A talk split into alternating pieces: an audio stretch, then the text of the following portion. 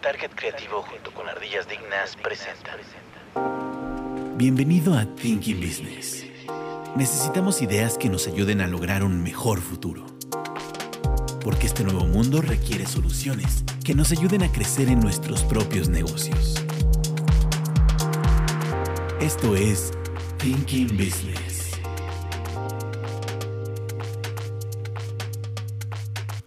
Hola, bienvenidos a Thinking Business, ideas para negocios inteligentes. El día de hoy nos acompaña eh, Katzin Martínez, Hola, ¿qué tal? ¿Cómo están? Héctor Torres, Bienvenidos. Carlos Francis, Saludos. en los controles Gabriel Aguilar. Hola.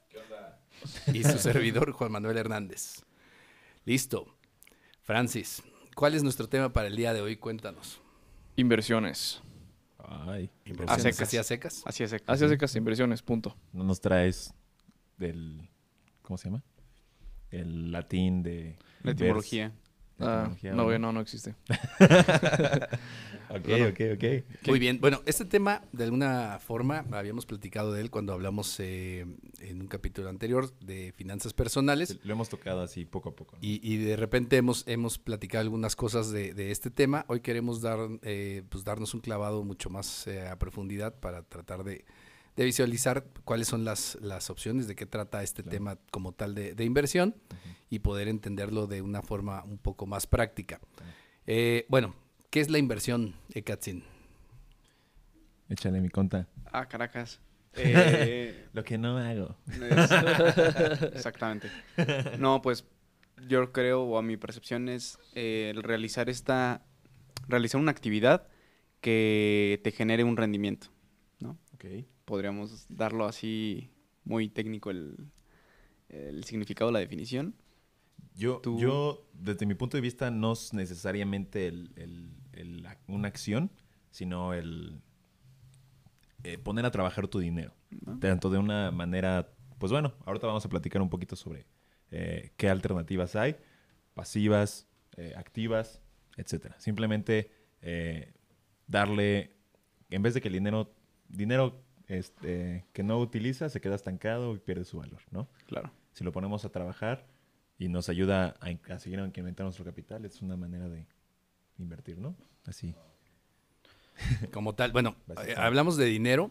eh, en algunos momentos, en algunos casos, yo creo que también se puede llegar a invertir tiempo eh, como, como, como una inversión a, a lo mejor en un negocio.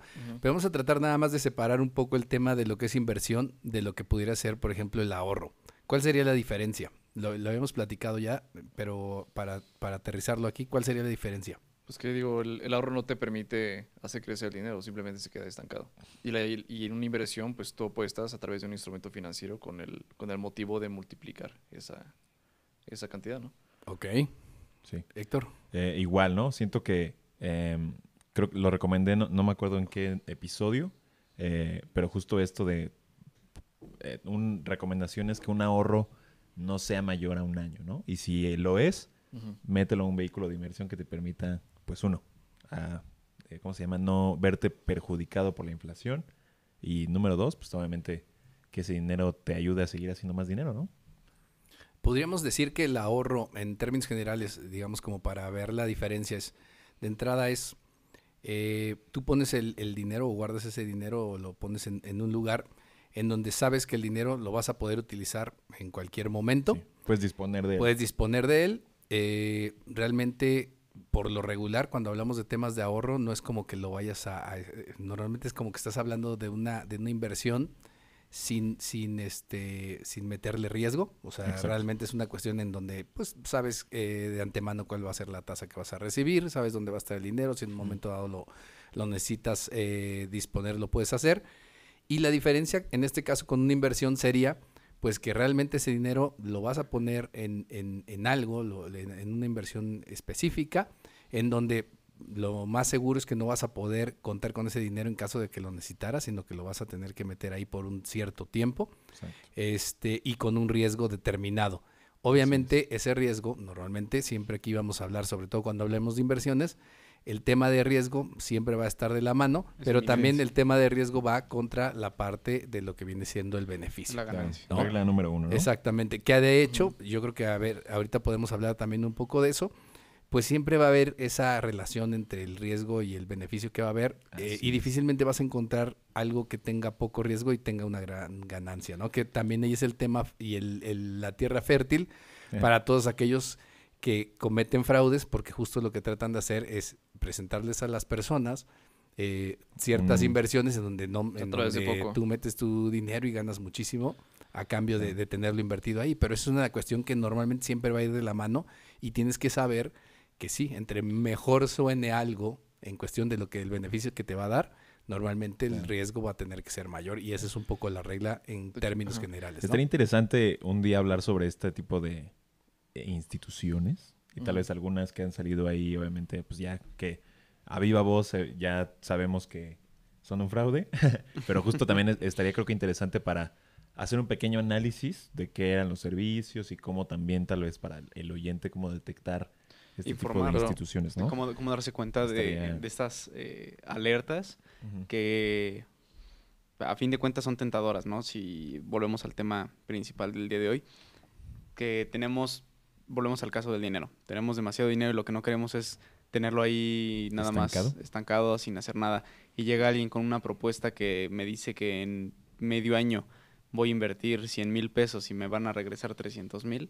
es como de, oye, o sea, uno ciego o con desconocimiento del tema, obviamente er- eres propenso a que Claro. quizás no sea una estafa Sí. tan, tan bien elaborada o volvemos al tema. Implica mucho riesgo, Exacto. porque obviamente a mayor riesgo, mayor rendimiento. Mayor rendimiento. Es- Esta- es Estaba viendo, por ejemplo, que antes de invertir es súper bueno ver cuál es tu perfil de, de inversor. De inversor. Por ejemplo, está viendo los, eh, ¿qué tres tipos? Los conservadores, moderados y agresivos. O sea, los Agresivos. conservadores en este caso sería, como mencionan, eh, la gente que no, no tiene, tiene como miedo a, a perderlo, entonces únicamente pues invierte cierta parte y pues sabe que su retorno de inversión va a ser pues mínimo, ¿no? El moderado, pues campechano, le invierte todo, todo, pero le juega. Y el agresivo son aquellos que sí le meten a todo y que es, pueden o ganar mucho o perderlo todo. Yo en yo siempre me pre- prefiero hacer dos preguntas. La primera es, ¿qué tanto, eh, ¿qué tanto riesgo puedes soportar? O sea, primero, económicamente hablando, y qué tanto estás dispuesto a soportar. Sí, sí, Porque pierdes. por Es muy diferente. eh, ahorita, de hecho, estábamos hablando detrás de, iba a decir detrás de cámaras, pero pues no hay cámaras. detrás, detrás de micrófonos. Antes de, antes de empezar a grabar, este, justo que depende muchísimo también tu situación de, de vida actual. Sabemos, no es lo mismo, por ejemplo, un joven eh, que todavía está en casa de sus papás, que todavía se puede dar la libertad de un porcentaje más alto de sus ingresos, lo puede destinar hacia ciertos vehículos de, de inversión tal vez un poquito más arriesgados, ya que no hay dependientes económicos. Sí, co- ¿no? como los gurús de este invi- invierte Invierte la mitad no invierte la mitad de lo que ganas ahorra la mitad de lo que Exacto. ganas Sí, o sea, y obviamente inclusive puede que muchos nos estén escuchando que sean jóvenes, pero sin embargo ya tienen tal vez un dependiente económico o ya están en esta edad de la, de la independencia Ajá. y se pueden ver un poquito pues perjudicados con un montos un poco Eh, inclusive por ejemplo hablando de un 10 o un 20% de sus ingresos puede que una- yo- estás hablando de una parte importante. Y tengo una pregunta aquí, por ejemplo, eh, ¿qué, qué instrumentos se pueden utilizar, por ejemplo, para una persona que sea como conservadora, moderada, agresiva? O sea, ¿qué, qué, qué instrumentos de, de inversión puedes ocupar basado en, en, Pues mira- en, en tu- en el riesgo? A ver, nada más, ant- An- eh, es- antes de sí. avanzar en eso, yo nada más quisiera nada más terminar la, la primera parte en donde estábamos hablando del tema de ahorro e inversión. Ok, ok. ¿Ok? Y luego para movernos un poco hacia ese, ese punto. Nada más.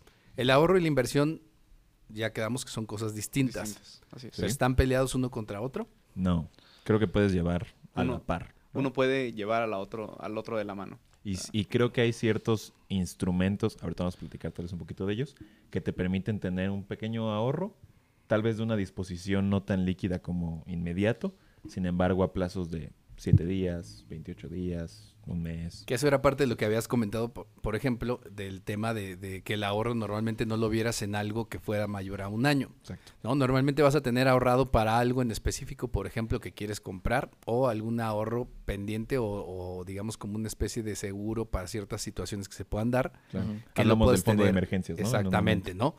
Eh, y en el caso ya de, de pensar en una inversión cuando es más de un año, vendría por el tema de precisamente un poco lo que hablábamos. El tema es de si yo ahorro dinero, pues puedo ahorrar el dinero eh, abajo del colchón, lo puedo meter en la, en la, en, en una, ¿cómo se llama? En un cofre. En una lata de galletas, lo galletas. puedo poner en una, en una entierro. pequeña, este, eh, caja fuerte, etcétera, etcétera. El problema, y, y- e incluso en el banco, ¿no? Pero a veces hay bancos en donde da lo mismo que lo tuvieras en el banco, de repente, a que lo tuvieras en la caja de galletas porque No, te peor, dan ¿no? intereses y normalmente pierdes y a veces hasta te cobran comisiones, etcétera, Sales etcétera. perdiendo. Que esa es una cuestión que se tiene que tomar en cuenta y entender bien qué es lo que pasa, sobre todo con ese tipo de cuentas. ¿Por qué? ¿Y por qué lo de no pensar en que sea más de un año?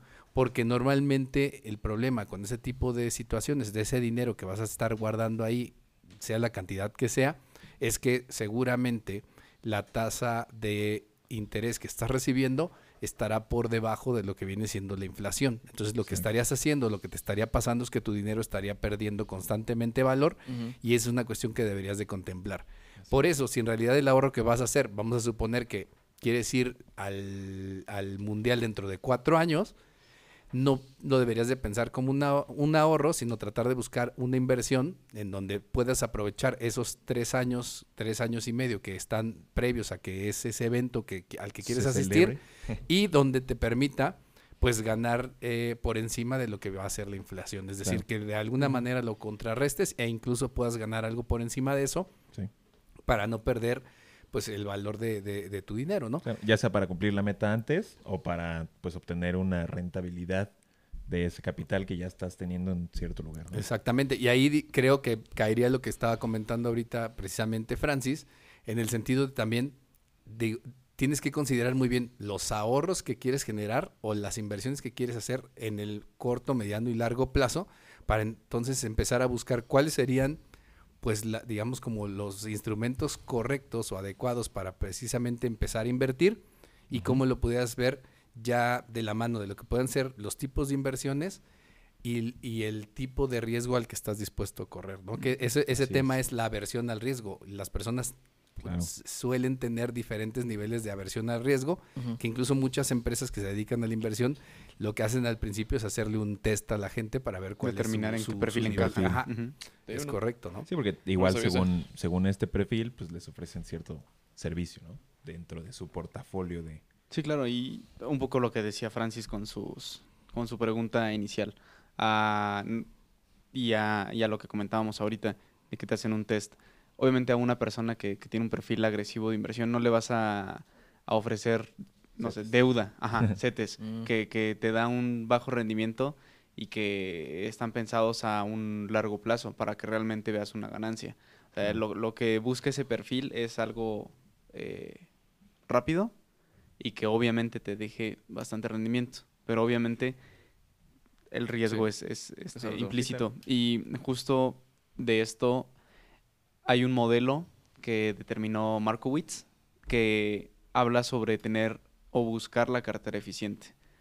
Este punto donde tengas de diferentes eh, ramas y bien distribuidas todas tus... Diversificación. Ajá, tener una diversificación, tener diferentes eh, empresas, diferentes eh, tipos de, de inversiones, justamente para, eh, en dado caso de que una salga mal, con las otras tengas un, un colchoncito o, Claro. pues sí, algo que no te afecte tanto.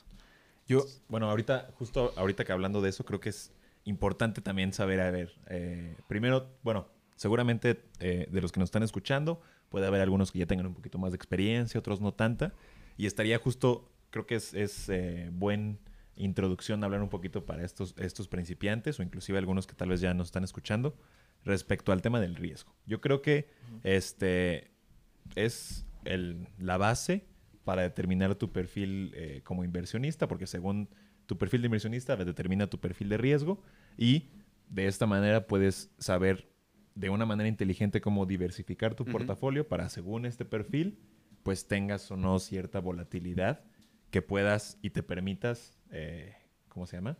Pues vivir en ella, ¿no? Yo siempre, yo siempre he dicho que inviertas en lo que te permita dormir tranquilo por las noches, porque muchas, hay muchas personas que sí se ven perjudicadas hasta emocionalmente cuando saben que su portafolio está un poco bajo, ¿no? Entonces, eh, es importante que tengan muy, mm, eh, bueno, bien presente esto, que obviamente eh, muchas personas comienzan en este mundo de las inversiones y creo que justo por eso hay tanto miedo eh, que se meten obviamente pues a un poquito a lo más agresivo, ¿no? Que son las acciones. Sí, O sea, que- mucha gente empieza con eso, empieza, y eso obviamente está mal porque no están acostumbradas a de repente ver números verdes y luego ver números rojos. Y obviamente es esto, esto es lo que termina haciendo que este inversionista principiante diga, no, la primera vez que invertí me fue súper No lo vuelvo a mal, hacer". este, no lo vuelvo a hacer, o perdí, o perdí dinero, perdí no sé qué. Y esto es justamente lo que puede alejar a las personas eh, de las inversiones. Y creo que es muy importante... eh, pues recalcar eso, que para invertir no necesitas ser un experto, eso ya quedó en el pasado. También no necesitas ser rico, también creo que muchas veces está este esta pues como idea de que, Sí, eh, que comprar acciones, exacto, es como a personas muy adineradas. Lo y que pasa es que eso, ha nicho, cambiado, ¿no? Lo Eso- que pasa es que cambiado. antes para, hacer- para poder invertir en la bolsa requerías tener un mínimo de un capital de un millón de pesos, por ejemplo, en México. Así que te, te pedían tener un, un ¿cómo se llama? ¿Respaldo? Un respaldo, ajá, que, que pudiera acreditar, que pudiera sostener. Este, Y ahorita el tema de las plataformas en internet, lo que terminan haciendo es que Ya consiguen muchos eh, usuarios que pueden in- invertir pocas cantidades, ellos lo, con- lo, lo- lo condensan por de alguna manera, o más bien lo Claro. concentran, Sí, lo concentran y de- a partir de y a partir de eso pueden empezar a, a, digamos, a juntar eso y tener la posibilidad de comprar como un este, inversionista de mayor tamaño. Si les parece, vamos a platicar rápidamente entonces de los principales tipos de inversión como para poder ir aterrizando en lo que estamos platicando ahorita. Eh, bueno, yo creo que una de las formas de invertir en un momento dado lo podríamos eh, eh, entender en lo que viene siendo el caso del emprendimiento, que es algo que también hemos platicado y que queremos, es un tema que seguramente seguiremos platicando. Pero ahorita, por lo que implica en sí su propia naturaleza, lo voy a dejar ahorita un poquito de lado y nos vamos a ir más hacia aquellas inversiones en donde básicamente lo que vamos a tratar de hacer es eh, poner nuestro dinero en algún tipo de, de- de inversión muy específica que pueda ser tanto financiera como inversiones físicas o económicas. Entonces, vamos a tratar de, de entender las, la- estas dos. Las inversiones financieras son aquellas en donde básicamente lo que vas a invertir no es algo físico, sino van a ser activos financieros, ¿no? En donde seguramente vas a encontrar algún producto que te va a ofrecer un banco o algún tipo de, de- de institución Casa financiera con la que vas a hacer un contrato y a partir de eso vas a estar recibiendo un cierto beneficio.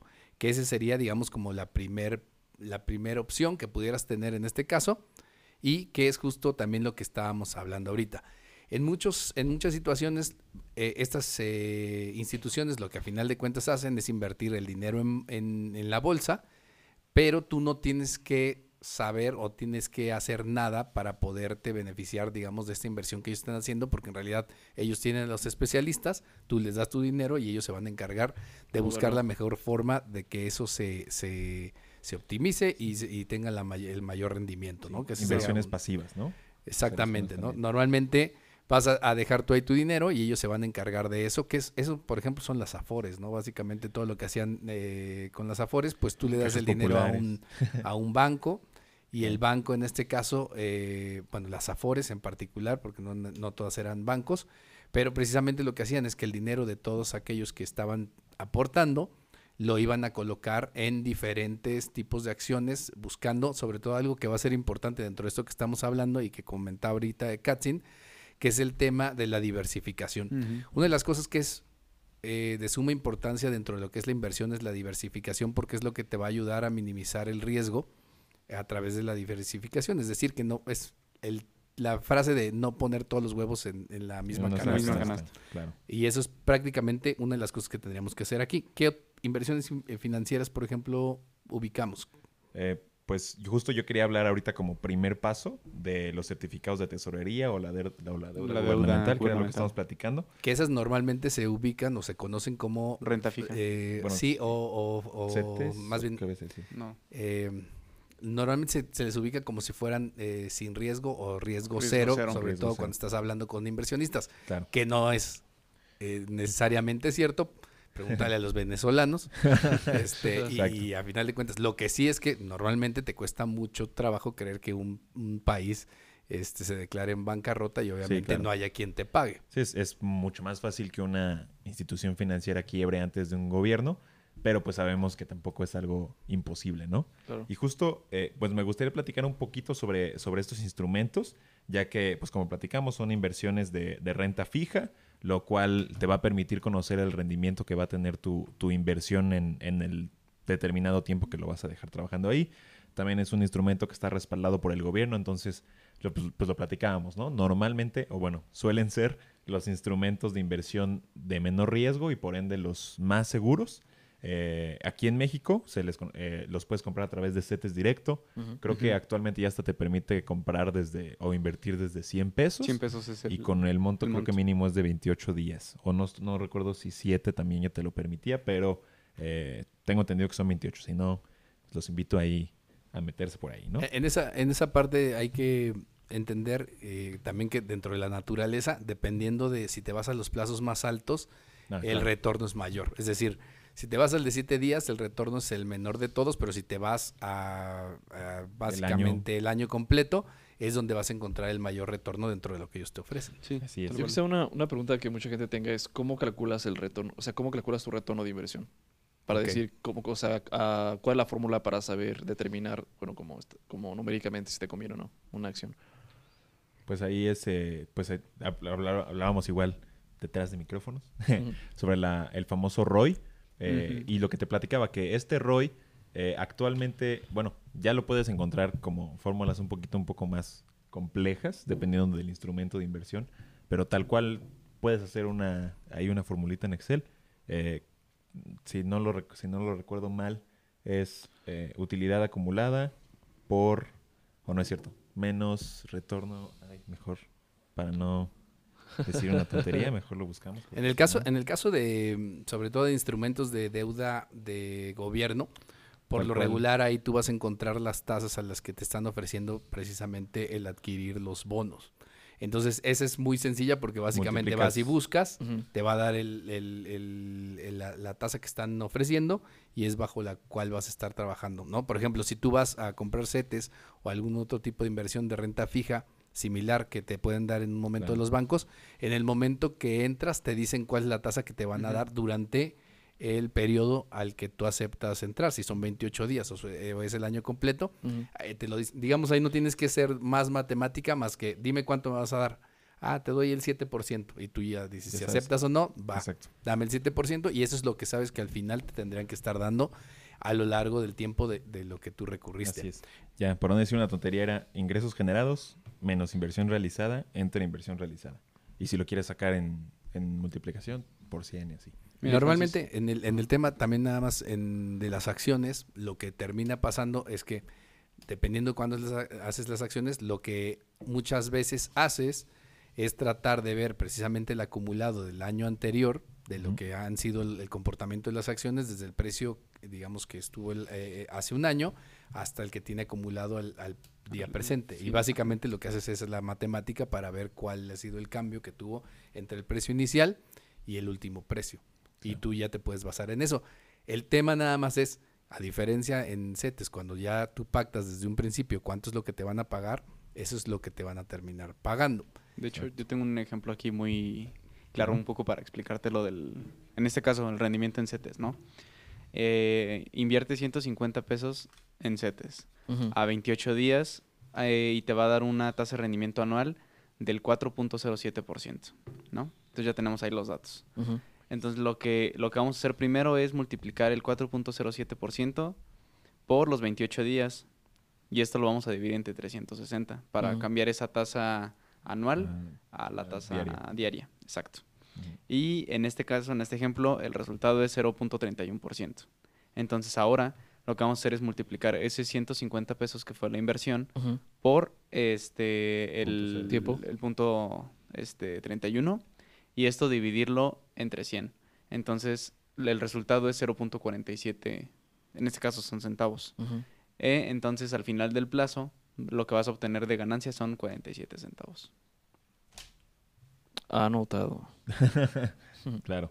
Y pues justo ahorita, pues dando este ejemplo, creo que queda clarísimo que pues la regla que platicamos al principio, mayor riesgo, eh, mayor, Mayor beneficio, y si estás invirtiendo en el instrumento con menor riesgo que existe, obviamente vas a obtener los rendimientos más pequeños del mercado, ¿no? Entonces es importante, bueno, número uno, eh, dar este consejo a, a cualquier inversionista que quiera empezar eh, a vivir este, sobre el mundo de las inversiones es, es una buena idea que se acerquen a, bueno, eh, CETES Directo es en México.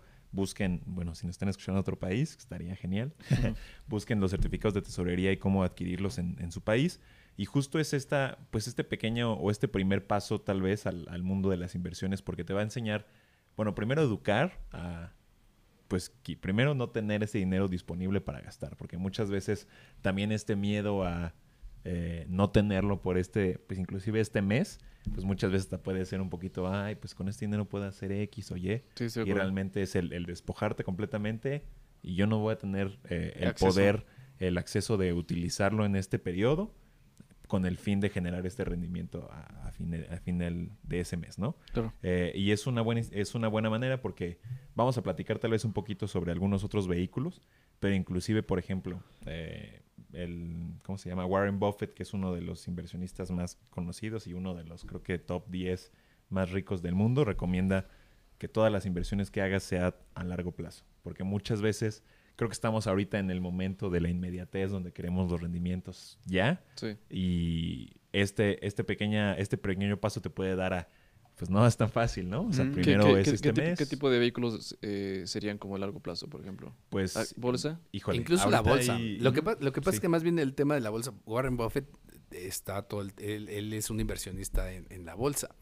Nada más que el tema es justo como él lo visualiza, y digo, él habiendo sido el hombre más rico del mundo durante mucho tiempo y seguramente en otro momento pudiera llegar otra vez a estar ahí, eh, básicamente lo que, lo que habla en este caso es, lo que, lo que pasa es que muchas veces cuando ves las películas que hablan de Wall Street y todo esto, te imaginas a la gente ahí peleándose en el piso y compra, vende y de repente la las, pasé eso, pero- las historias de, sí, eso, eso dejó de existir hace mucho tiempo, ya hay computadores en donde tú recibes la información en tu casa y, y ya Sí, no hay antes- nadie antes gritando. marcabas a tu corredor y cómprame tanto de no sé Como qué". lobo de Wall Street. Como lobo de Wall Street. básicamente como en la película, que es bastante interesante en ese sentido, pero el tema es que obviamente dentro de ese mercado hay mucha gente que especula. La gente que está especulando obviamente y el riesgo lo estás llevando mucho, muy por encima de lo que sería el riesgo normal. Es decir, cuando tú vas a, en, en este caso, en, el, en otro caso, cuando hablamos de inversiones eh, fijas, como hablábamos de este tema de, de los bonos eh, gubernamentales, básicamente lo que ellos hacen es una promesa de lo que te van a pagar en un cierto tiempo. En el caso de un de, de lo que vendrían siendo muchos bancos que hacen sus propios, este, pues digamos, instrumentos de, de deuda o instrumentos de, de inversión, pues también tratan de darte más o menos alguna tasa fija y en algunos casos lo que hacen es una tasa variable basada en el tipo de inversiones que ellos van a estar realizando que a final del día mucho termina estando en la bolsa de valores. Pero el tema de la bolsa es, si tú estás viendo, o sea, la forma correcta yo creo que de verlo de repente en cómo inviertes en la bolsa es, cuando tú vas a hacer una inversión, por ejemplo, en un emprendimiento y vas a poner un restaurante, tú vas a poner todo tu dinero, vamos a suponer que pones un millón en tu restaurante.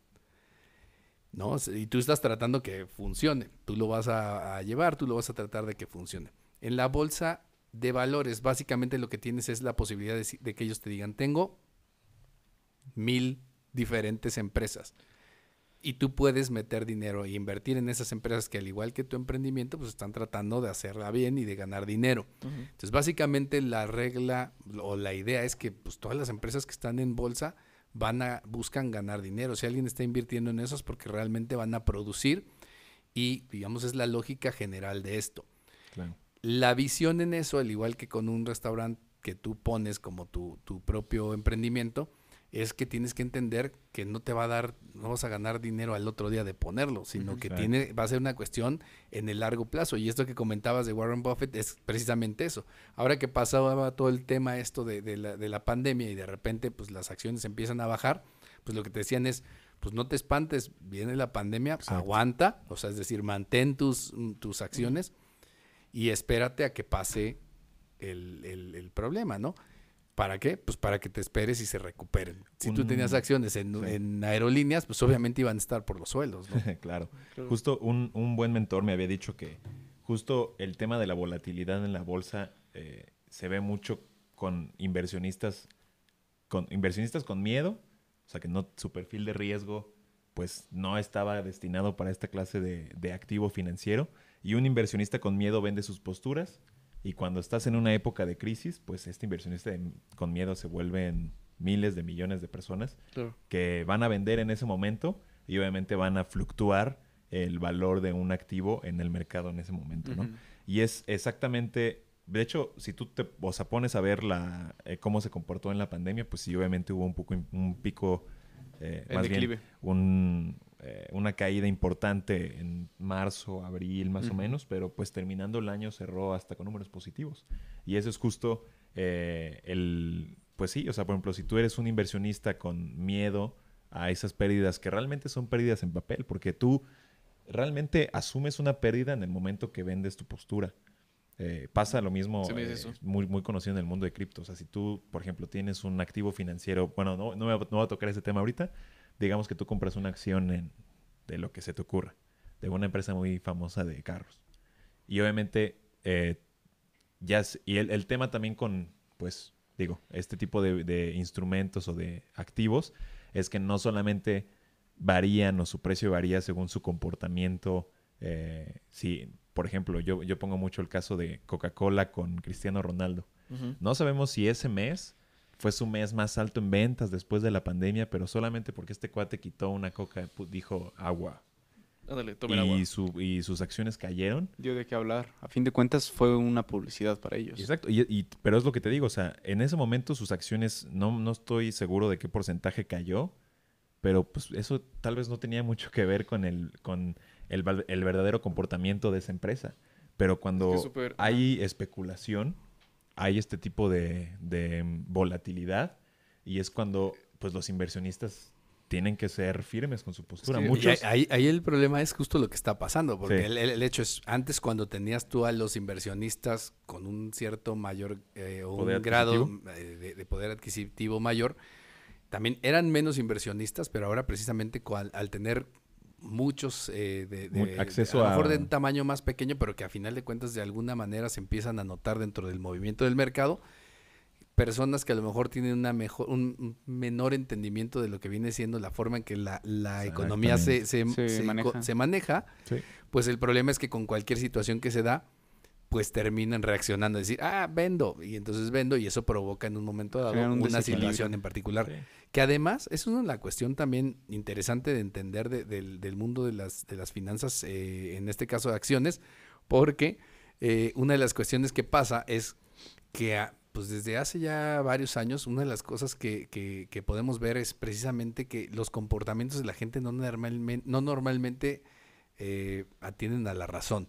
De Claro. hecho, se supone que dentro de lo que vienen siendo la- las mismas, eh, la misma forma en que se comporta el, el mercado, que hay por ahí una teoría del mercado, de los mercados perfectos, que te dicen que a final de cuentas la- la- las acciones siempre van a, re- a- a terminar eh, de- ¿Estando eh, no, no, no. Siempre van a, a ter- a tener el precio correcto porque se supone que tú estás vendiéndole las acciones a un mercado y a gente informada. Es decir, Mm, al claro. final del día, pase lo que pase, aunque haya una, eleva- una elevación en el precio de las cosas, como se supone que, eh, que, que- que los, eh, en este caso, los, inver- eh, los inversionistas son gente que conoce y tiene entendimiento de, de cómo funciona el sistema, Claro. cosa que no es necesariamente cierto. Sí. Se supone que el precio de la acción siempre va a reflejar el valor re- real de la empresa. Sí, o sea, yo, yo sí, yo no me sorprendería, eh, bueno, leer, un- seguramente hay alguna, alguna investigación por ahí, de que el comportamiento de las, del mercado de valores ha cambiado gracias a esta facilidad que tenemos hoy en día Con las aplicaciones. cualquier persona Sí. de adquirir un producto o de pues, estar ahí presente, ¿no?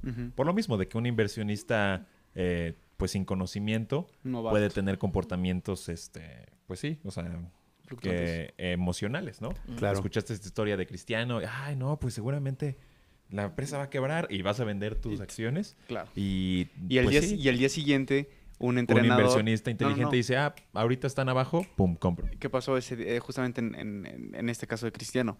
Al día siguiente o a los dos días siguientes, ¿qué es lo que pasa? Que un entrenador dice, ah, bueno, pues yo no estoy a favor de eso, yo abro mi coquita y me Yo la sí tomo me aquí. echo mi coca. ¿Y qué tal que eso, volvemos a, Sí. a este tipo de cambios totalmente externos a la empresa, Exacto. empieza te- a hacer este, especulación y, y ahora en vez de haber bajado un 2%, incrementa Un 7. un 7%. Por lo y, mismo. y tú por esa incertidumbre o esa desesperación o ese mismo desconocimiento dices, ay, ven". Es que y ahí viene el arrepentimiento. Yo siento que con las redes sociales, ya ahorita, o sea, cualquier persona que tenga pues cierto número de, po- como bueno, cierto poder o, o influencia, cualquier tweet puede hacer, sea verdad o no, que la gente haga movimientos. Claro. Y es súper peligroso también eso. O sea, por ejemplo, ¿se acuerdan cuando fue el caso de Elon Musk cuando lanzó la, esta bola al, a este, al Tesla que se rompió? Ah, sí. Ah, de lo de la ventana. Ajá, o cuando estaba con este Reagan y empezó a fumar hierba y, y lo creo que ¿qué, qué- qué le hizo, qué le hizo la empresa? Ah, no, no me acuerdo. Que lo obligaron a vender. No, no, no, acciones, fue- ¿o qué? sí, pero no me acuerdo si fue la SEC, que la SEC es, es, eh, preci- eh, precisamente como la comisión que se encarga de regular todo el tema de acciones.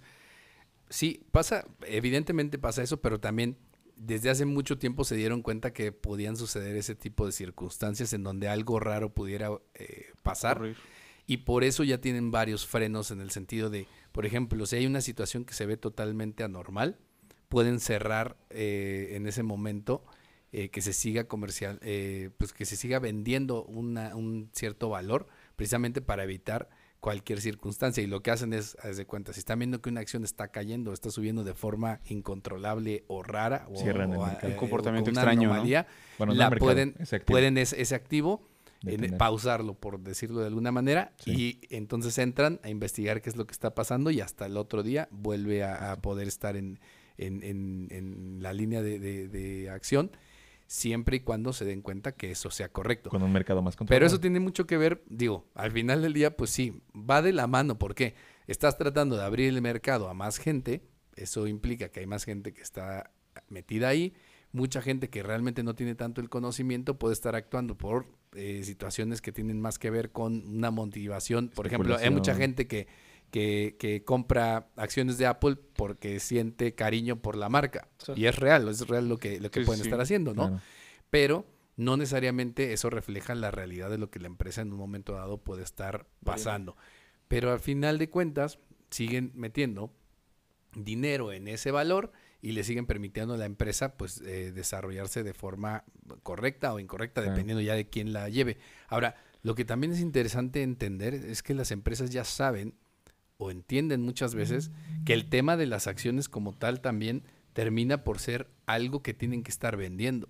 Sí. Y las empresas, a- eh, Apple o este o cualquier otra empresa que, que está en, en- Cotice en- eh, que que cotice en, en- en En bolsa, saben de la importancia de comunicar y, y cómo comunicar las cosas, porque eso tiene una repercusión En el valor. en el valor de su acción. Y ese valor en la acción y el hecho de que puedan estar precisamente teniendo gente que esté interesados en, su acción, depende que ellos puedan estar realizando sus proyectos a futuro. Entonces termina por ser para las empresas, pues digamos, otro producto, en este caso un producto financiero que tienen que cuidar y por eso las empresas tratan de tener reportes anuales, tratar de, de controlar la comunicación cuando hay una situación, por ejemplo, Coca-Cola, cuando pasó algo, algo como esto que comentábamos, pues tratar de tener una postura o tratar de ver de qué manera Solucionan. contrarrestan eso El impacto no era tan porque les grave. puede, les puede pegar, o en este caso que probablemente no les interesó mucho y dijeron, bueno, es pasajero, no va a pasar nada, el día Seguimos de mañana, siendo líderes. el día de mañana, el de- día de mañana se, se, se, Se puede se solucionar. mejora y simple y sencillamente pasa de esa forma, ¿no? Pero Claro. sí, el problema con la gente muchas veces que entra en esto es querer entender una, que creer que van a ganar dinero rápido, se- segunda, Exacto. creer que tienen que estar comprando y vendiendo acciones, que de hecho eso es un Exacto. punto bien importante. El tema con muchos, hay otros negocios que lo que hacen es que ellos te hacen tus inversiones. Es lo que Tú, ellos llevan tu cartera, ¿sí? Y ellos te van a decir, oye, invierte en esto, invierte en lo otro, y ellos lo pueden hacer. A diferencia de algunas en donde tú puedes entrar, tener tu propia app y hacer eh, Tus eh, movimientos. tus movimientos directamente sobre las acciones que quieres. Solo hay que considerar, y esto en términos generales, que las personas que también hacen estos movimientos tienen un interés porque tú muevas tu dinero. Y por eso te van a estar recomendando normalmente que estés comprando y vendiendo, porque ellos se llevan una comisión sobre cada compra y venta que hacen. Sí, claro. Lo que decía eh, Katzen, nada más, perdón, Sí, sí, sí. nada más para terminar, es cuando tú ves el tema de la bolsa a largo plazo, tienes que pensar en que no va a estar cambiándolo cada semana, solamente si te das cuenta que algo muy malo va a pasar y o tú te estás, estás viendo algo que no te parece correcto dentro de una de las acciones que tienes, cambiarlo. Claro. En el Inter es básicamente mantenerlo el- eh, durante el tiempo precisamente para buscar el, el- el beneficio, ¿no? Y justo, y justo yo creo que es eso, eh, es muy importante ahorita que hablamos sobre el riesgo, porque muchas veces tú ves que va a pasar algo importante, ¿no? Caso pandemia. O sea, si tú hubieras sido una persona que hubiera mantenido su postura en la pandemia, al cierre del año hubieras tenido un beneficio. Pero es a lo que voy. Si tú eh, no eres capaz de absorber una pérdida eh, por este lado, si- igual y sigues tú percibiendo, digo, tus ingresos de manera normal, pero por en un tema más psicológico o emocional ves esos números rojos, la verdad las acciones no son para ti, porque pues el, el mercado siempre va a estar fluctuando. O ayer fue la pandemia, mañana se viene otra cosa y pasado mañana otra aún peor, ¿no? Entonces es importante que también tengas este, eh, pues sí, o sea, este como, esta sangre fría de poder decir, El temperamento, eh, ¿no? el Ser- temperamento de decir, tener ahorita mucho no es el momento. a- Claro, y no te y no te dejes llevar por este lado emocional de no, es que igual y lo pierdo todo. No, tranquilo. O sea, lo, lo mismo que digo, o sea, tú al final son pérdidas en papel y nada más tú vas a tener una pérdida real en el momento que asumas la pérdida como vendiendo. Y es ahí cuando pues lo, que- lo que digo, ¿no? Que muchas personas se alejan de, de el tema de las inversiones porque creen que no es para ellos, simplemente por tener un, pues, una un mala racha, comportamiento un mal momento. no, y también un comportamiento completamente normal de una persona pues, que no conoce el mercado al 100%. Y es justo eh, a lo que quería llegar de estos, eh, estos eh, portafolios de inversión, también conocidos como ETFs, que hacen este trabajo por ti. Porque muchas veces tú, en el momento de comprar una acción, uno, o la acción es muy cara, la verdad no sé, creo que Amazon la última vez que la vi creo que estaba como en 38 mil pesos, una cosa así.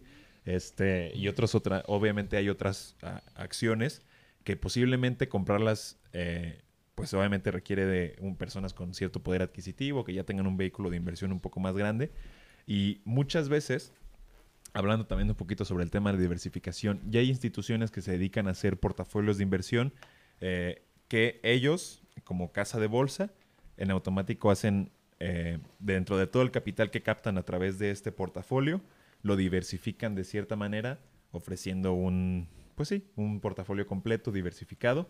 Eh, inclusive puede estar diversificado una tasa en, en deuda nacional o inclusive, no, pues este portafolio es 100% de empresas de tecnología, esta de aerolíneas, esta de tal. Entonces tú de, de estos vehículos puedes hacerte de un portafolio bastante, bastante completo y que no se vea perjudicado a la volatilidad de un mercado, ¿no? Por ejemplo, una empresa eh, de tecnología, normalmente, ah, si una empresa de tecnología se ve afectada, normalmente la mayoría del mismo giro se van a ver perjudicadas y así pasa, ¿no? Entonces es importante que no concentres todos tus huevos en una canasta, sino que tengas un Todos los- portafolio bien diversificado, exactamente.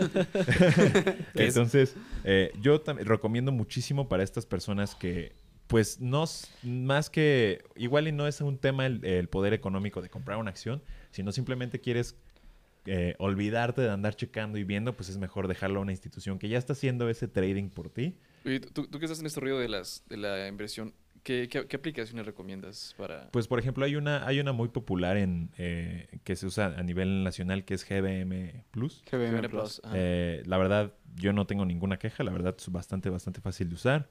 Eh, CETES directo. Ahorita hablando sobre, sobre el bonos, también tiene una aplicación. Eh, y hay una, una que otra por ahí, pero que pues platicaremos más al ratito. pero pues aquí, en esta misma, yo eh, recomendaría, igual aquí les voy a meter un poquito de gol a estas, a estas casas de bolsa, pero el ETF VWO, IBB, SPLG, IBB peso. El, el- eh, LGTB. LGTB y VT. Son cinco eh, ETFs que invierten eh, basados en el S&P 500 y alguno, algunas de ellas inclusive invierten a nivel mundial en algunas economías emergentes, en deuda de Estados Unidos, etcétera. Entonces, eh, yo recomiendo mucho estos portafolios por lo mismo de evitarle a este inversionista, eh, no solamente el inversionista principiante, sino a nivel general, poder crear un portafolio diversificado y con muy poco capital, ya que hablábamos de lo mismo. O sea, si tú, por ejemplo, este portafolio tiene de tecnología, invierte un porcentaje en, eh, por ejemplo, Tesla, otro en Apple, otro en Amazon, otro en X, otro en Y, otro tal, eh, posiblemente tú requieras de una suma bastante, bastante importante para hacer es, ese mismo, ¿cómo se llama? Porcentaje de diversificación, mientras que puede que la, la ¿cómo se llama? Una, una acción en ese portafolio te cueste dos mil pesos, ¿no? Y es muchísimo más accesible. Obviamente, eh, justo eh, lo comentabas, que el, el tema es que estos, eh, obviamente estas instituciones van a cobrar cierta comisión por pues, el comportamiento. Sí, de claro, esto. claro. Pero pues, ¿qué prefieres eso o asumir una pérdida importante haciéndolo por tu cuenta? Sí, Y vamos a lo mismo, la mayoría, la mayoría de, lo que, de los que tradeamos no somos expertos. Y es muy importante, Es por YouTube. es por YouTube y un poquito de Twitter y un poquito de... Un poquito de todo. Es un poquito de todo, ¿no? Entonces es, es importante mejor pues dejarle tal vez esta, este, esta chamba a los expertos, teniendo un portafolio bien diversificado. Y vamos a lo mismo, antes de que te metas en este mundo, pregúntate muy bien si estás dispuesto a absorber esa clase de lo que decía de las pérdidas, porque tú el día de mañana vas a ver De, de, de "Ay, traumas, ahorita psico- de traumas 30 abajo". psicológicos. Y, y muchas veces este lado emocional y que ahorita lo estamos platicando muy vago, pero en ese momento sí se siente como, ay, Sí, pues sí, sí. venderé ahorita Es y que- es, que- cuando no. Es que igual estamos como agarrados con la inmediatez. O sea, que es como, bros, espérate. Sí, pues, no un día, en un mes, en un mes ya va a estar bien. Y, y es a lo que voy. O sea, por eso es importante que no todo lo que ganes lo inviertas. O sea, que sí tengas un porcentaje claro eh, con el que puedas vivir tranquilo, que sepas que no cuentas con ese dinero. Ponte, no, pues yo hasta los 40, los 60, voy a ver qué onda. ¿no? Pues, así como teníamos en, en el capítulo de finanzas personales, ¿Sí? que cierto porcentaje de nuestros ingresos podríamos destinarlo a la inversión. Sí, ¿no? y lo más recomendable es em- empieza con lo que puedas. Y te digo, ya inclusive eh, lo que decíamos, puedes invertir en CETES desde 100 pesos y creo que te, inclusive también puedes abrir una cuenta en GBM, creo que también desde 100 pesos. Órale. Eh, y obviamente no se trata de que esos 100 pesos veas de, de dónde los mueves, sino ve haciendo de poco, poco a poco. Eh, ahorita ten un portafolio bien diversificado eh, y qué mejor hacerlo con esta clase de productos, por ejemplo, que con un monto muy pequeño puedes empezar ya con un, pues sí, con un portafolio ya bastante amplio y no absorber, seguramente, y por lo mismo no vas a tener los rendimientos más eh, Exorbitantes. exorbitantes, pero vas a, vas a ser constante y a por lo menos, pues por ejemplo, el S&P 500 creo que el año pasado cerró en 17%. Entonces estás hablando de un rendimiento que muchos inversionistas hasta tradeando no lo tienen. Entonces es, es importante que eh, también es una manera en la que también tú te sientas seguro con tu inversión. Hablamos, lo mejor es que tú con las inversiones que hagas puedas dormir tranquilo. Y obviamente que eh, se trata de invertir un monto que a ti te permita, pues obviamente estar cómodo y eh, obviamente que todo bien, que, que te permita estar cómodo y en el momento de una crisis no tengas esta necesidad de actuar de manera emocional, sino que te permita tú seguir de manera cómoda con tu estilo de vida sin que se vea perjudicado, que puedas pasar esta, este momento de crisis y terminando el periodo inclusive, inclusive tú aprovecharte de esa baja y comprar, ¿sabes? Compras a un buen precio y vas a tener unos rendimientos mejores porque pues compraste en un, en un momento de oportunidad mientras que otros estaban en, en crisis. Por ponerlo de alguna manera, eh, el primer punto para, para invertir sería entender cuál es el periodo correcto en el cual deberías de invertir. Es decir, entender tanto... Ayer. O sea, en el... En el sí, o sea, ¿cuándo, cuándo- cuándo es cuando vas a empezar a invertir? Sí. Pero también en qué periodo de tiempo quieres mantener tu dinero en esa inversión. Exacto. Y buscar una inversión que vaya de la mano de eso. Es decir. Tú debes de entender también cuándo necesitas tu dinero, ¿no? si tú en la inversión que vas a hacer es porque vas a requerir el dinero en una semana, No, pues me da- pues son cosas como... a lo No, te convendría no, realmente meterlo en, en una inversión. compra paletas y véndelas. De hecho, vas, vas a Eh, casa de- Exacto, la inversión sería en algo que puedas Compra convertir en ese picafresas, momento. Porque ofrece y ¿no? véndelas a dos. Sí, no. y- y justo eh, Una casa de igual, empeño, güey. si, si me lo permiten, aquí tengo uno de los, este, un listado por parte de, de BBC sobre los principales errores y justamente el primer error, que es el más cometido, es mirar a corto plazo. Justo. Entonces, eh, estuvo un poco de la mano junto con lo que acabamos de comentar, que si necesitas esa liquidez para en dos semanas, pues no te conviene, no, no tienes que ver hacia a un corto plazo. Claro. Incluso eh, la bolsa de valores. Si quieres tener un portafolio tranquilo, eh, eh, mesurado e inteligente, pues sí es a, a mediano y largo plazo, ¿no? Porque volvemos a lo mismo. Si quieres inmediatez, vas a empezar a hacer eh, inversiones arrebatadas y puede que te dé rendimientos, pero pues no. Entonces también es, es no, no mirar a corto plazo. El segundo error que no se, más bien el segundo error que también más se comete es la no diversificación, que lo- también lo tocamos. Que son los dos puntos que estábamos viendo ahorita, ¿no? Exacto. Asustarse y vender, que es lo que ha estado haciendo hincapié Héctor. Y que va de la mano con el primer punto. Y que va, volvemos a lo mismo, exacto. Eh, invertir sin considerar tu perfil de riesgo, Que va de cosa que va de la mano con el, el Está- está punto como- medular con está el como que... las, las reglas de los robots, ¿no? De, que de la, regla- la siempre y cuando de la no, robótica. no, no intervenga con la regla número uno. Este también, 100%. este también es importante y, y no lo habíamos eh, tomado muy en cuenta. No poner atención a las comisiones y otros costos asociados, como el manejo de, de portafolios. Exacto. eh, pues sí, Bueno, dentro de lo habíamos platicado ahorita del tema de sobre todo la- las empresas que se dedican a manejarte tu portafolio pues, y el tema, que- lo que decíamos de las comisiones, ¿no? Y ahorita, justamente, eh, también es de los más importantes, endeudarte para invertir. Que también siento que también era un poco la tirada de la pregunta del profe al, al inicio, que si el ahorro iba de la mano con, con la inversión, que si ponle que no tengamos, este, que tengamos un ahorro, pero en dado caso de que no tengamos un ahorro o no tengamos ese capital y decidamos este pedir un préstamo y financiarnos, invertirlo y estar así, pues también es un riesgo porque a fin de cuentas estamos trabajando con dinero que ni siquiera es nuestro, donde probablemente estemos cometiendo No, y digo, este, tú no sabes tampoco que si vas a tener un rendimiento. Sí, no, no, no es seguro. Claro. Y inclusive puede que, inclusive puede que la tasa de rendimiento que tengas sea menor a la tasa de interés De que interés te que pida te el- pueda- ese, ese crédito y realmente estuviste perdiendo dinero. Que, es lo más seguro, ¿no? Porque normalmente si, Sí. si nosotros nos podemos a, a checar las tasas de los créditos contra las tasas de lo que te llega a pagar un banco, no hay forma de compararlo. No, O sea, no hay forma de compararlo porque no es ni siquiera del doble, es, mm, es tal vez No, y tres vamos a lo mismo. más, ¿no? Van a ser altas y vamos, a- hablamos sobre el tema de, de la regla de oro en las inversiones. Entre mayor riesgo, seguramente va a haber un mayor beneficio y puede que las tasas de alto de, de buen beneficio sean comparables a las de la tasa de crédito y pues tú no sabes si realmente vas a tener ese beneficio, ¿no? Entonces es importante que realmente utilices siempre es un capital propio y hablamos de lo mismo que no de, que no que puedas utilizarlo sin que te duela la Sí, que, sí, que, que- que estés que si- que si mortificado, fallas ¿no? te afecte demasiado, ¿no? Y, y Ujú. ahí vamos a lo mismo sobre cuánto estás dispuesto, según también tu ciclo de vida, eh, que puedas poner a, a trabajar en ese momento, ¿no? Porque Sí. igual y tú ganas no, X, por, e- X monto y un 10, un 20% es un monto muy alto, eh, tomando en cuenta tus gastos, Ujú, etcétera, pues obviamente te van a recomendar siempre allá afuera, no, ahorra un 10%, e invierte otro 10%. Pues sí, está- eh, sería lo ideal, pero, Pero muchas familias o realmente- muchas personas no pueden absorber esos montos, ¿no? Y yo siento que también otro, otro error que podríamos enfatizar es no conocer tu límite.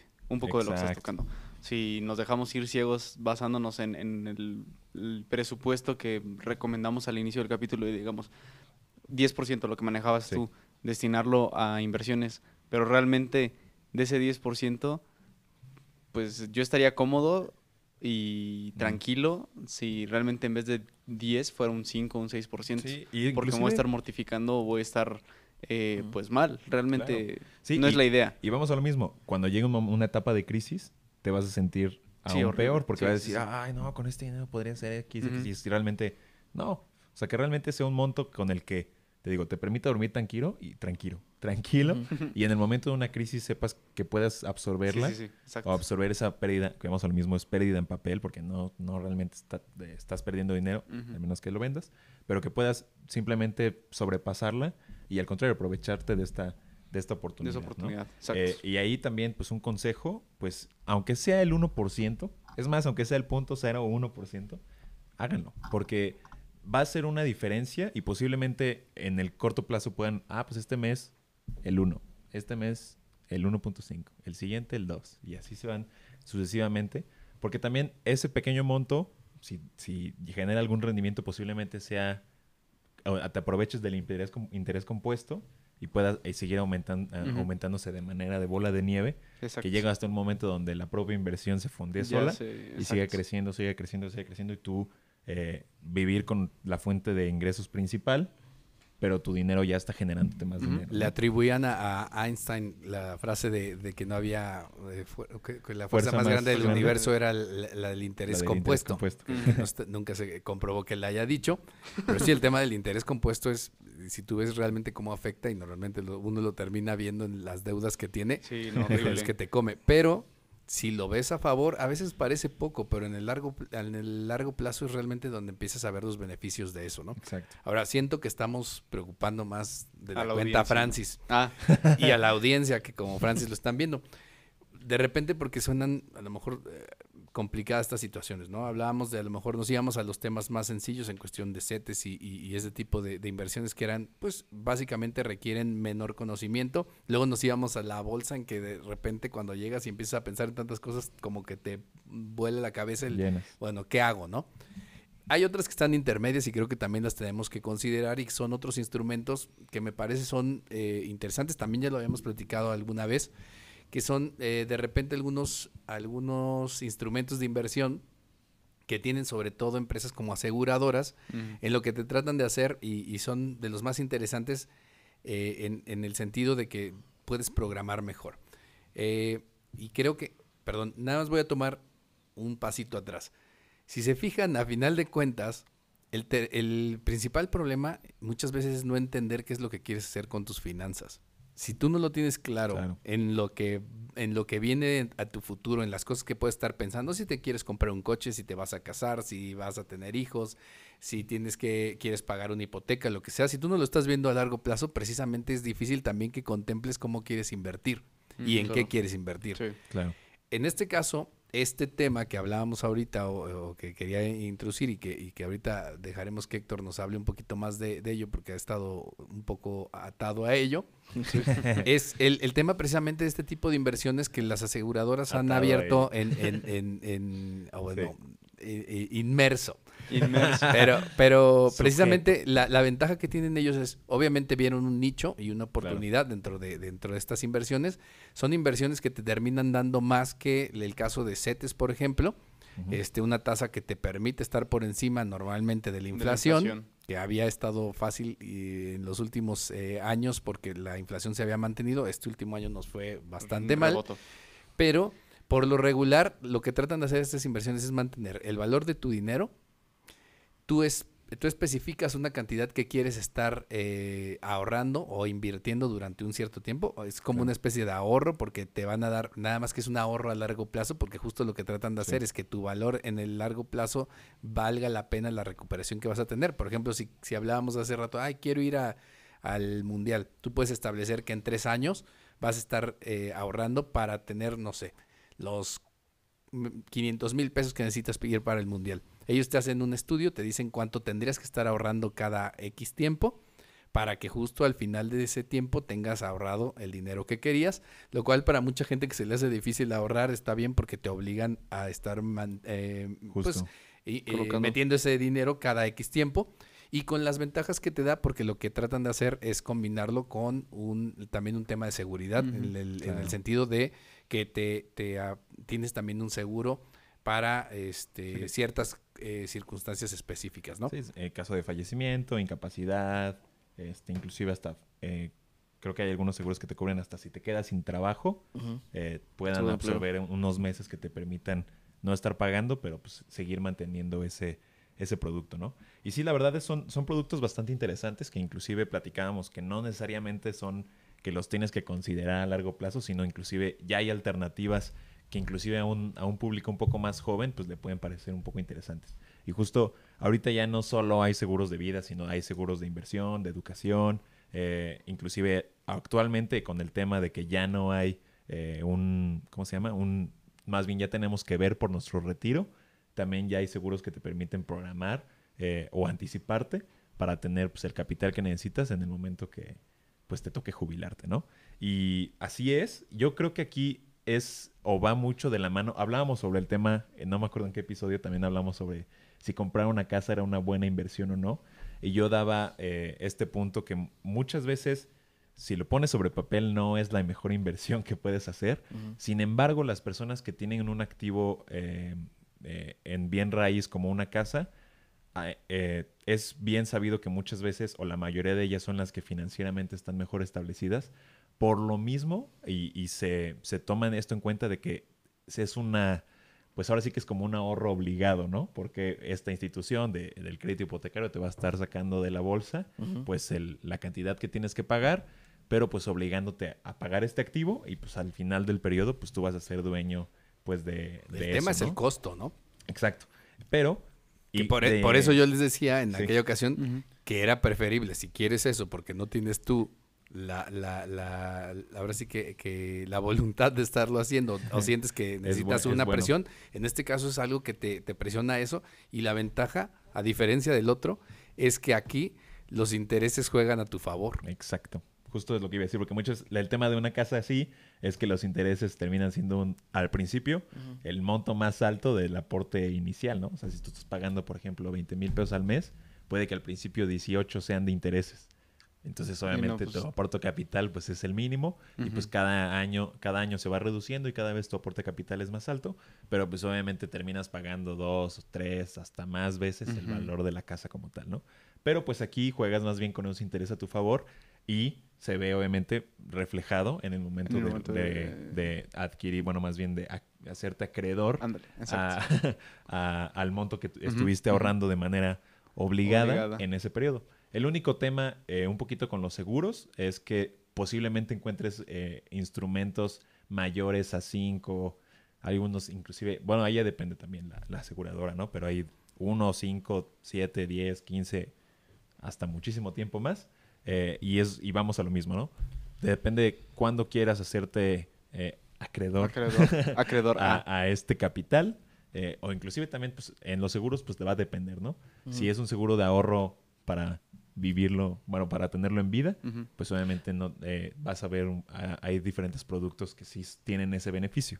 Y hay otros que ya van más dedicados a tu patrimonio o para garantizar... O el futuro de... Exacto. Sí, por ejemplo, hablamos hijos, no de sé. la educación, ¿no? Quieres ahorrar para la que tu hijo esté en esta escuela, ah, pues bueno, tú Como desde que modelo- nace... ya Como el modelo de Estados este Unidos, ¿no? De... Sí, ya justo. estoy ahorrando para... Las universidades. este, las universidades. Justo. exacto. Y de hecho, de, y de hecho estoy casi seguro de que este, esta clase de productos eh, nacen de eso. Sí, de claro. que ya hay vehículos de diversión que antes te los daba el banco para garantizar la Que, educación. que hay algunos que son específicos, eh, que ahora han estado sacando ciertos bancos, pero también, digo, eh, independientemente de eso, no, no implica que forzosamente tengas que gastarte el dinero en eso que habías planteado desde el Ah, principio. Así que nada más te lo dan en el momento que se cumple, pum, y No. ya tú, tú eres libre de... Normalmente la diferencia es, lo que tratan de hacer es eh, darte condiciones de acuerdo a lo que estás buscando, ¿no? O sea, por ejemplo, si es para tus hijos, si tus hijos eh, apenas lleva, tiene un año, pues te empiezan a tiene calcular de a vida, ¿no? 17 años probablemente el- el- el- la inversión, ¿no? Claro, Entonces es como, es lo interesante.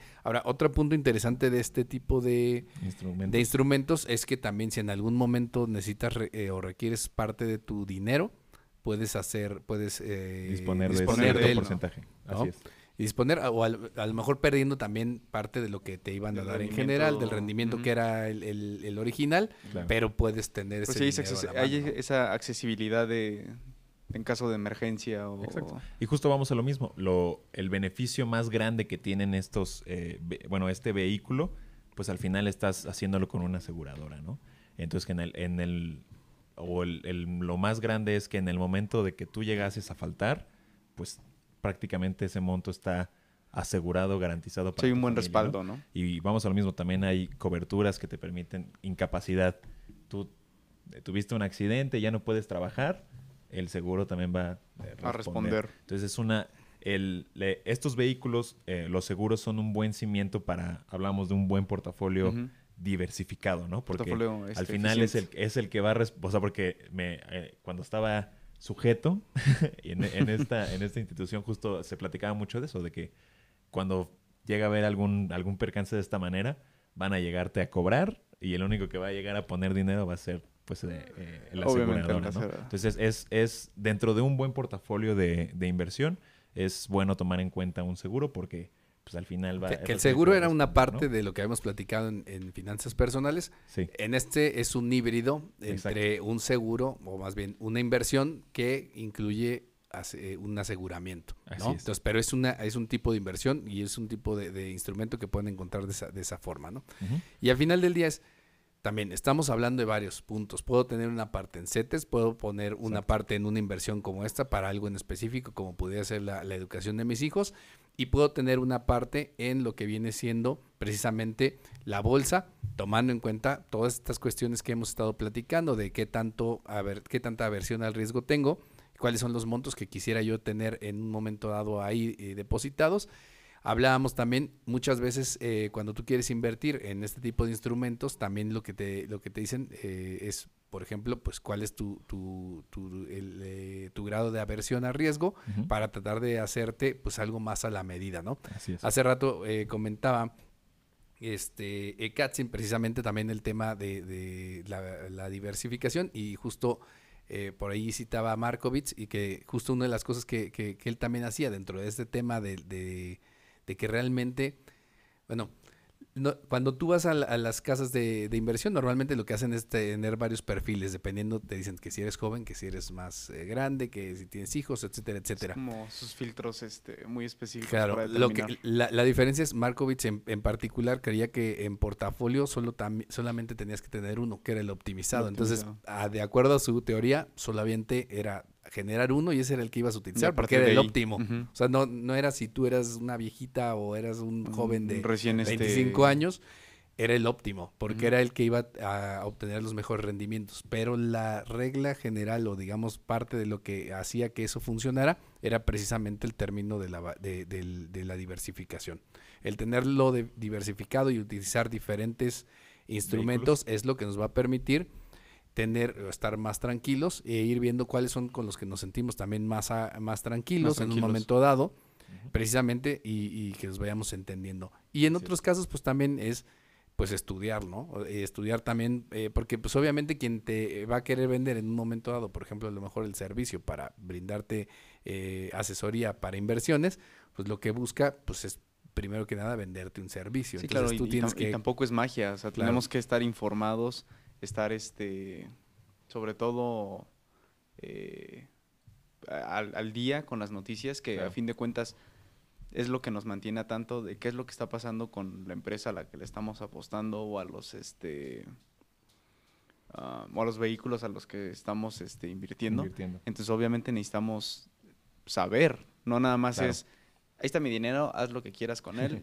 yo nada más voy a recibir el dinero. Pues no, es. o sea, no, también es parte, siento que es como una corresponsabilidad o uno como Sí, pues, usuario como inversión y usuario hay que estar al pendiente de, de su de portafolio. lo que es lo que pasa. Y es, y es también importante, ahorita hablando que hay diferentes maneras de invertir.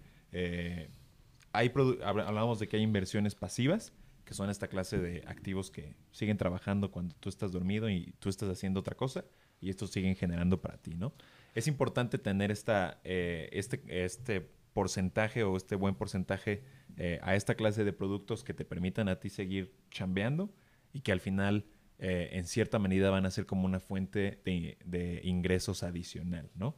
Puede que haya algunos que no te, pues que no sean tan líquidos y que te permitan disponer de sus utilidades o sus rendimientos en el momento, pero también hay otros vehículos que sí te permiten tener esta, eh, pues sí, rentabilidad, ¿no? Hay unos, hay unos, hay unas personas que hacen o manejan tu capital y te ofrecen cierta rentabilidad eh, gracias a, a esto.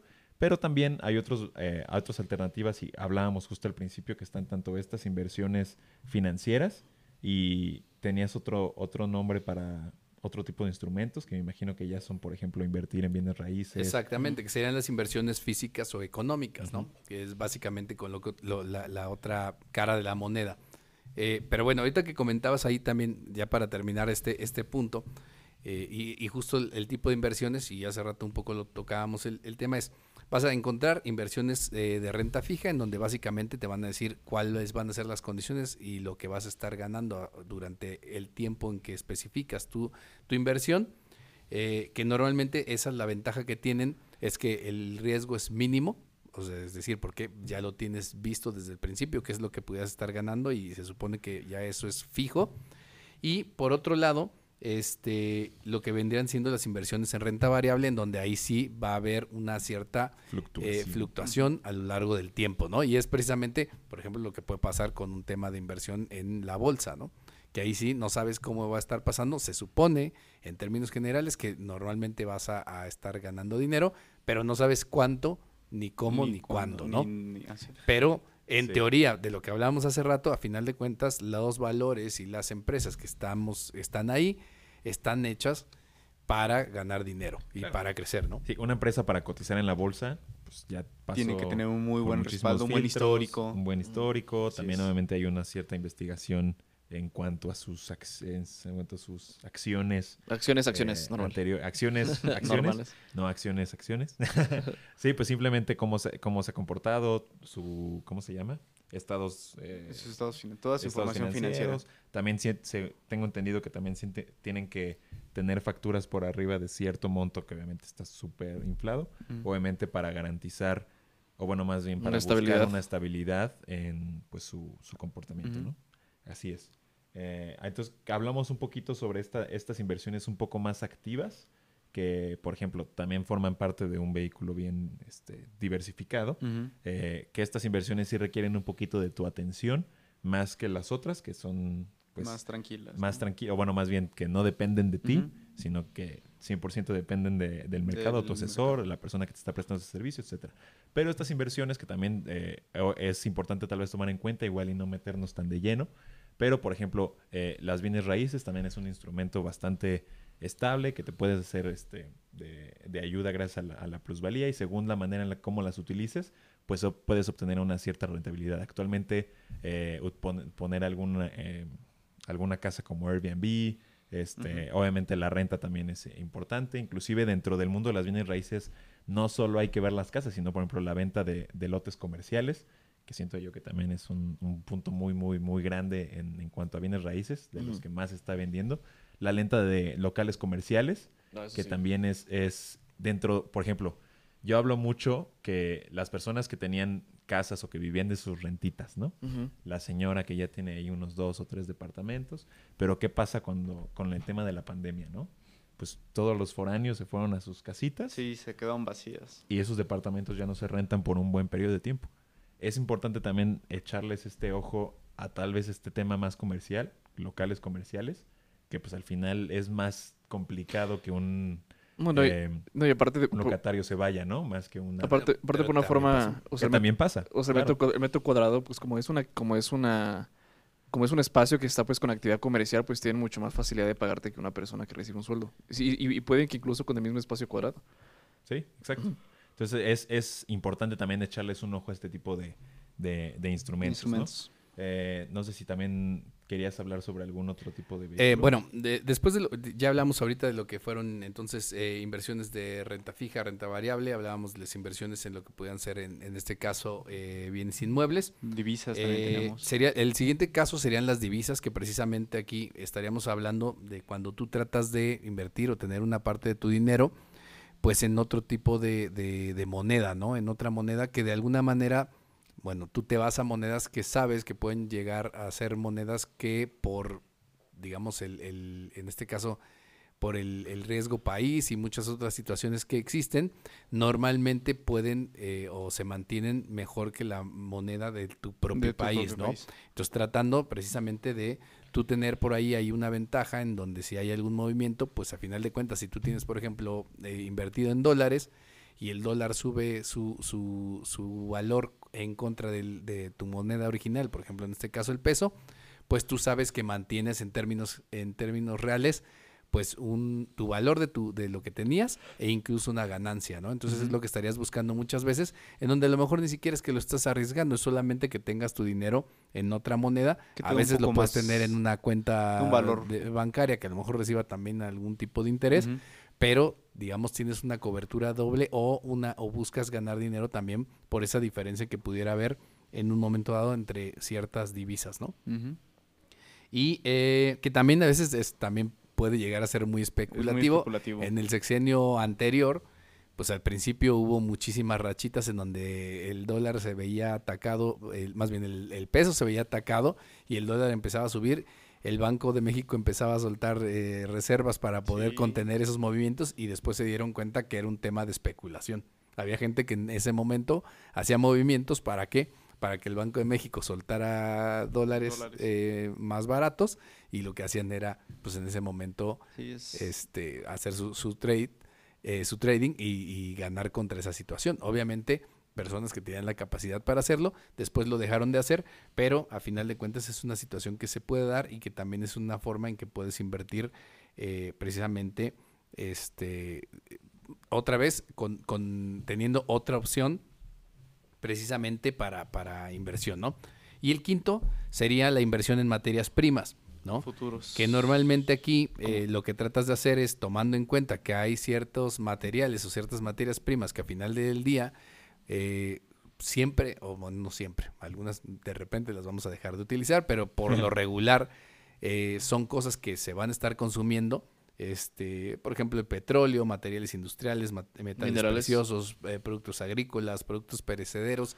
Sabes que su requerimiento existe, ¿no? O sea, por ejemplo, el Claro. cemento, el acero, este, son cuestiones que de repente tú tienes vigas de acero y de repente el precio puede estar subiendo, subiendo, aunque las tengas ahí detenidas, lo, Sí, es muy raro es- que no es pierdan. perecedero, ¿no? eh, exacto, es, es muy difícil que, que pierdan su, su valor, ¿no? Que de hecho creo que es algo que estaba pasando ahora con el tema de lo del aeropuerto de, de el, el de Texcoco que se, que se canceló, de que gran parte de, la- de las este, estructuras de acero se podían reutilizar, ¿no? No era como que se perdieran, sino que se podían reutilizar precisamente por eso. Pero precisamente es el poder invertir también en este caso en materias primas que te permiten eh, hacer una inversión pensando que su valor va a estar subiendo. Comentabas ahorita, Katzin, eh, instrumentos en ese sentido, como los futuros. Sí, claro, la materia prima, el maíz, bueno, también alimentos, ¿no? Este, el maíz, eh, petróleo, ah, ¿qué más?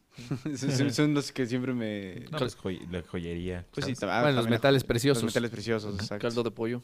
todo. Productos agrícolas podría ser. Sí, también. Cubitos Norsuiza, todo, todo, todo. Esos ya serían eh, ya productos procesados, pero, pero parten del- de lo que vendrían siendo los productos agrícolas. Así es. Entonces, al final del día también, ahí lo que tratas de hacer es normalmente tener una posición o tratar de, de invertir, porque, eh, digamos, hay cosas en las que a lo mejor inviertes o, o tú no vas a comprar barriles de petróleo y los vas a tener en tu, En mi casa en, tu garage guardados, ¿no? o en tu casa, este, sino lo que, lo que suele pasar, y hay mercados en donde se puede hacer esto, es que puedes tú, por ejemplo, comprar futuros de esos productos, en donde básicamente estás tú dando un precio en el futuro y eh, de alguna manera estarían obligados a respetarte ese precio en un momento dado que eso suceda. Eh, que algunas veces también puede ser a favor o en contra, a veces el precio puede estar por debajo, como pasó hace no mucho, ¿no? Eh, con la gasolina, dos ¿no? años, tres años, Bueno, el petróleo. eh, dos años más o menos, ¿no? Que pasó Sí. que el, el petróleo estaba, había bajado de precio muchísimo y que básicamente era más fácil este regalar los barriles o costaba más el barril que el petróleo y en algunas ocasiones puede suceder eso y al contrario también irse de, eh, de repente muy alto y tú lo que tratas de hacer ahí pues es tener digamos una inversión que te permita eh, ganar también por esa pues ahí también si buscas un poquito de especulación a menos que lo que tú hagas dependa de eso es decir si tú tienes una empresa que se dedica a la construcción y, e inviertes en metales industriales pues sí te puede ayudar no Nice. listo nice. Sí, pues por ejemplo, las casas de empeño, cómo, o sea, cómo trabajan y se aprovechan de esta Sí. fluctuación del, del precio. Bueno, hablábamos de los metales preciosos. Metales preciosos. Metales preciosos. Preciosos. muy bien Pues creo que podemos empezar a hablar sobre las conclusiones para el público. No sé si quieran hablar sobre otro tipo de, otra alternativa de inversión.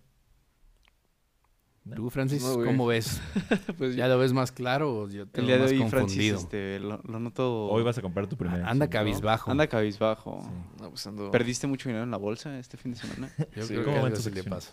sí. Invertí dos pedos en CETES y todavía no veo resultado. Por ahí algo de ver, algo de ver. Algo de ver, porque dos pesos me suena complicado. Eh, Katzin, ¿qué concluyes? Eh, creo que lo más importante y el consejo que les puedo dar es eh, no tenerle miedo a entrar a este mundo de las inversiones. Eh, definitivamente, si tiene un riesgo, hay que saber en qué momento parar, conocer nuestros propios límites, saber hasta cuánto podemos afrontar, conocer nuestro, mm, nuestro perfil eh, y sobre todo informarnos, no nada más quedarnos con lo superficial o lo que nos dicen o cualquier cosa que, que a la gente se le ocurra decir de, ay, es muy riesgoso o, o no, no cualquiera le entiende o tú qué vas a saber de eso. No, es informarse y aventurarse porque pues obviamente nadie quiere quedarse con el dinero ahí guardado en la cartera, sino lo que todos queremos es generar más y si ya tenemos un poquito, empezar a invertir. Y al, a lo largo de este programa les hemos dado varios eh, consejos, varias eh, aplicaciones, varias plataformas donde pueden empezar a, a, a invertir, a realizar ciertas inversiones y sobre todo, pues, eh, hago hincapié en informarnos. Claro. Quédense con eso. Ay, qué profundo. sí, no, pues igual manera, eh, como siempre, los invitamos a, informarse. Actualmente ya hay muchísimas alternativas de inversión.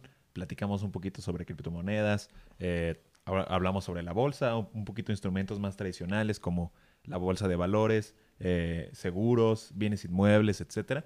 Pero pues obviamente todo va a depender de tu perfil como inversionista, tu perfil de riesgo y pues obviamente el capital que dispongas.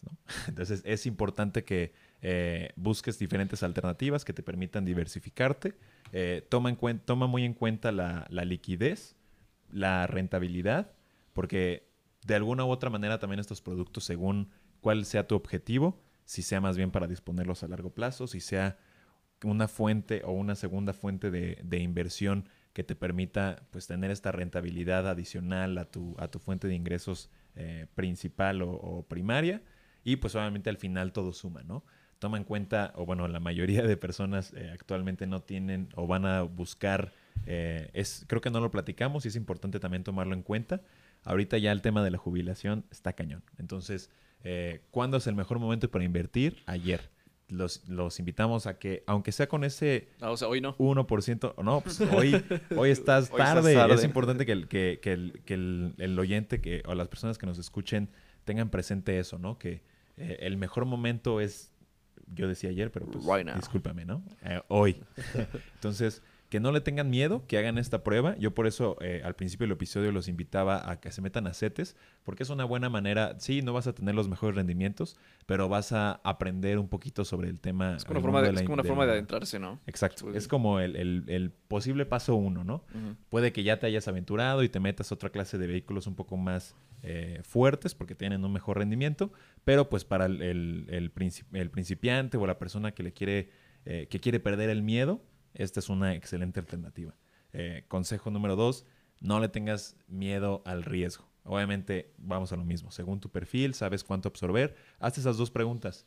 ¿Cuánto estás dispuesto a perder? Y cuánto puedes, ¿no? Eso es, eso ahí son pues las dos preguntas clave. Eh, cuestiónate muy bien y sobre eso toma una, una decisión. Y pues obviamente el porcentaje que le vayas a destinar a esta, a esta inversión, pues que no te quite el sueño, ¿no? O sea, obviamente tienes que estar cómodo y que más que, más que, que pues sí, o sea, que sea algo que te perjudique, al contrario, ¿no? Que sea algo que pues, te motive a seguir creciendo, porque en un futuro pues vas a agradecer el haber tomado esa decisión, ¿no? Inclusive hasta vas a decir, ay, hubiera empezado antes, porque el tema del interés compuesto pudo haber jugado más a tu favor. Hay varios ejercicios y los invito a que los busquen, que por ejemplo una chava que empieza a los 15, no, bueno, no a los 15, a los 18, a invertir mil pesitos al, al mes contra personas ya a sus, a sus 40 que quieren invertir 10 mil, pues esta chava que empezó antes con un capital un poco más pequeño, pues gracias al interés compuesto, pues tiene un pues mu- muchísimo mayor dinero a final de ese plazo, ¿no? Entonces, eh, los invito a que, se, a que investiguen. Eh, hablamos un poquito sobre algunos vehículos eh, interesantes, échenles un, un vistazo y pues digo, también aquí estamos para servirles en el caso que quieran estar eh, o quieran saber un poquito más de algo que comentamos, pues aquí estamos para servirles. Súper. Mi conclusión es que no sé por qué no estudiaste finanzas, güey. sí, me gustaría, me gustaría. Sí, güey. Igual y un máster por ahí. No, pues Por si me quieren becar.